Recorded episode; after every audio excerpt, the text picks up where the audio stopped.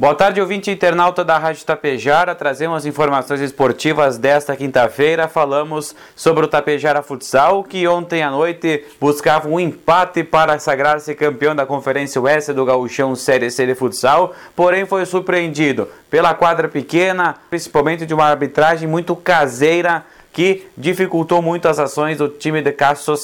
No tempo normal, Tapejara perdeu por 7 a 4, mas por muito pouco não chegou ao empate, porém a partida se desenvolveu para a prorrogação. Já na prorrogação, nova pressão na equipe do Soberano Sarandi, Tapejara Futsal teve um jogador a menos e foi o essencial para o Soberano abrir o marcador e construir um resultado então de 3 a 1 na prorrogação. Jogo muito tumultuado que se desenhou no confronto de Tapejara e Soberano aqui em Tapejara, totalmente diferente lá em Sarandi. Agora o Tapejara Futsal foca então disputa do Gauchão Série B do ano que vem. Time garantiu vaga ao despachar a AGSL de São Luís Gonzaga na semifinal da Conferência Oeste. Na grande decisão então do Campeonato Gaúcho, Penharol de Guaíba e o Soberano de Sarandi. Mas fica aqui nosso reconhecimento por toda a bravura, pela belíssima campanha que o Tapejara Futsal fez ao longo do Gauchão Série C Apenas uma derrota dentro de casa foi na semifinal contra o São Luís Gonzaga e pelo trabalho também dos bastidores da diretoria neste primeiro ano